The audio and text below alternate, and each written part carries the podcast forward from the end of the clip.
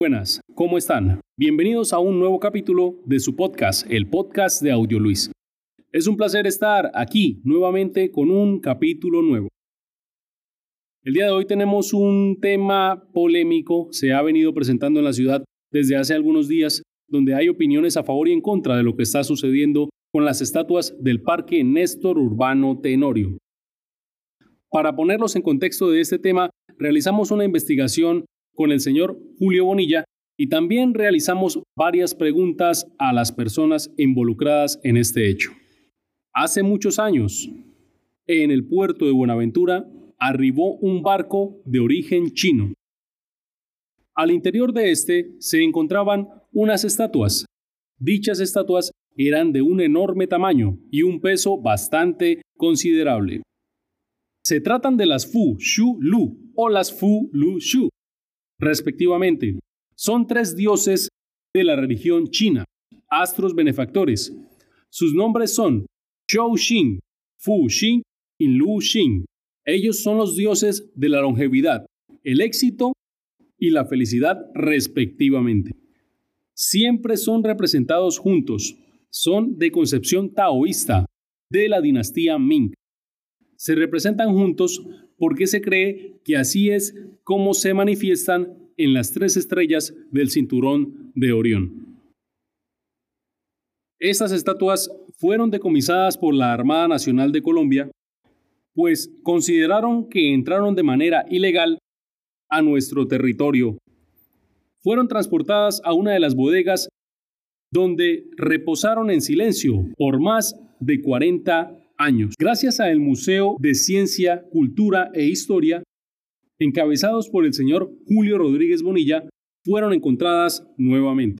Don Julio realizó un trabajo muy impresionante a la hora de transportar y sacar a la luz pública de estas estatuas. Fueron llevadas hasta el Parque Néstor Urbano Tenorio, donde están actualmente para la vista del público en general. Muchas personas consideran que estas estatuas no tienen nada que ver con nuestra cultura ni nuestra historia y las rechazan rotundamente, diciendo que se trata de conceptos de idolatría y demás.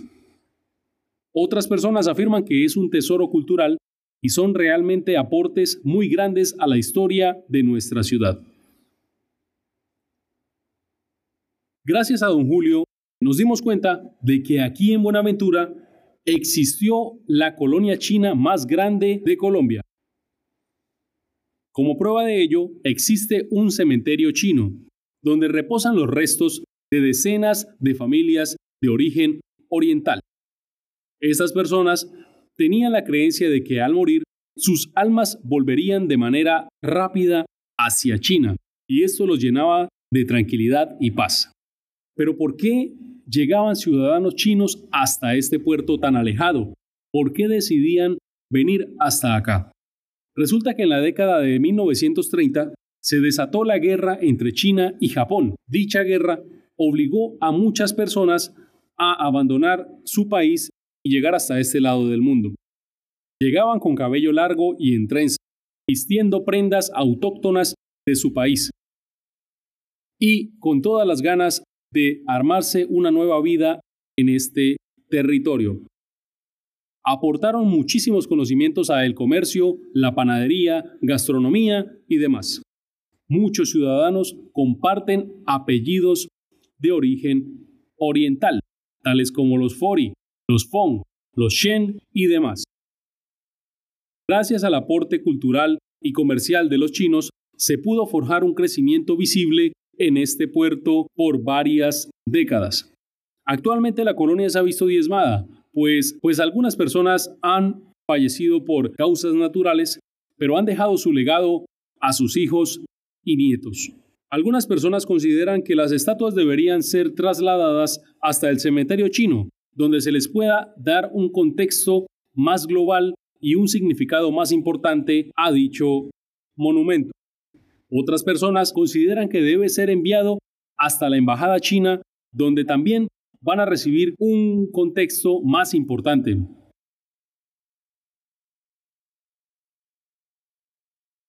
Pero bueno, díganme ustedes qué opinan. ¿Deben ser trasladadas las estatuas?